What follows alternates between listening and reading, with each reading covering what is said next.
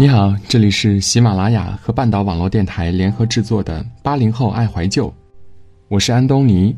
今天我要和您分享的文章是：以前喜欢一个人，现在喜欢一个人。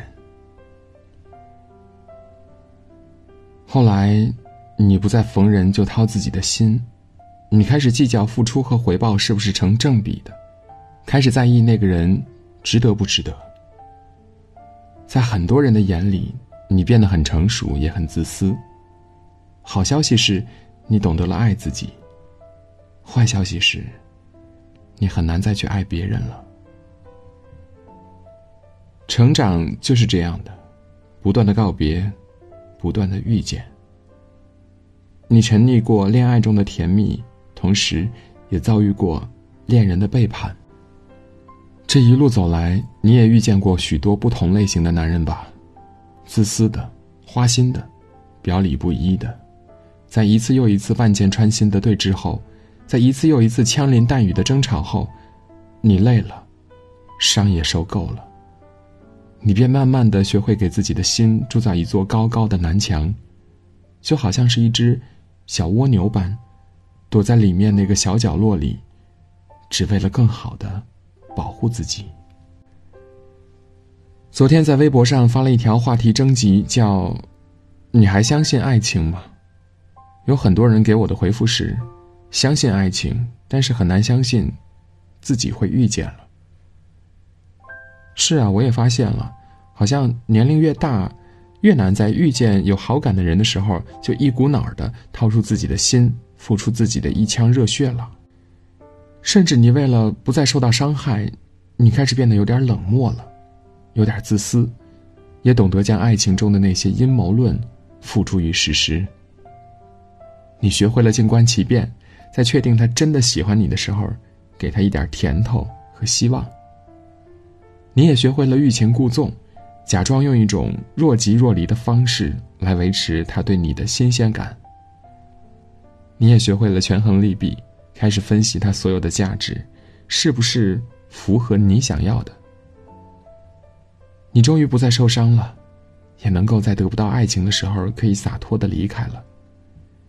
你对待爱情开始感到麻木了，所以，你发现你的快乐也变得越来越少了。不知道是从什么时候开始的，这样的你很成熟，但只有你自己才知道。那些曾经掏出一颗真心是如何被错的人伤害的遍体鳞伤，那些真诚的付出是如何被错的人冷漠的对待。而你到底为那个错的人失眠了多少个日日夜夜？你到底为了他，又流过多少绝望而又悲伤的泪水呢？爱情或许就是如人饮水，冷暖自知。直到后来，你终于哭不出来了。你的心开始变得坚强，但谁又知道那些百毒不侵的人，曾经都无可救药过？在无数个失眠的夜里，我跟每一个你一样，有时候真的很怀念过去的自己，可以热泪盈眶的为爱抵挡一切。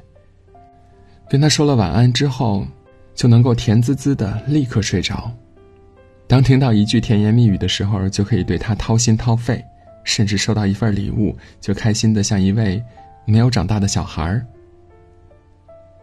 曾经有朋友问我说：“如果能够回到最初的自己，你愿意吗？”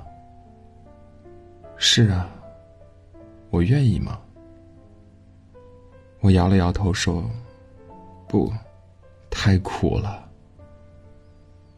经历了感情的各种变迁之后，偶尔午夜梦回，我会惊觉，原来每次的动心和动情，都是那么的难能可贵。可是后来越往后走，我就发现自己懂得的越多，看透的也越多。从前我像个傻子一般被蒙在鼓里，不知真假。如今我成长到心如明镜，却再也难以动辄真情。这就是成长所带来的现实和残忍。徐志摩曾经说过这样一句话：“他说，聪明的人喜欢猜心，也许猜对了别人的心，却也失去了自己的。最后，你以为我刀枪不入，我以为你百毒不侵。这或许就是现代人的恋爱方式吧，因为害怕受伤，所以拒绝付出；因为害怕被辜负了真心，所以只能够假装一副刀枪不入的样子。是啊，你终于懂得了爱自己了。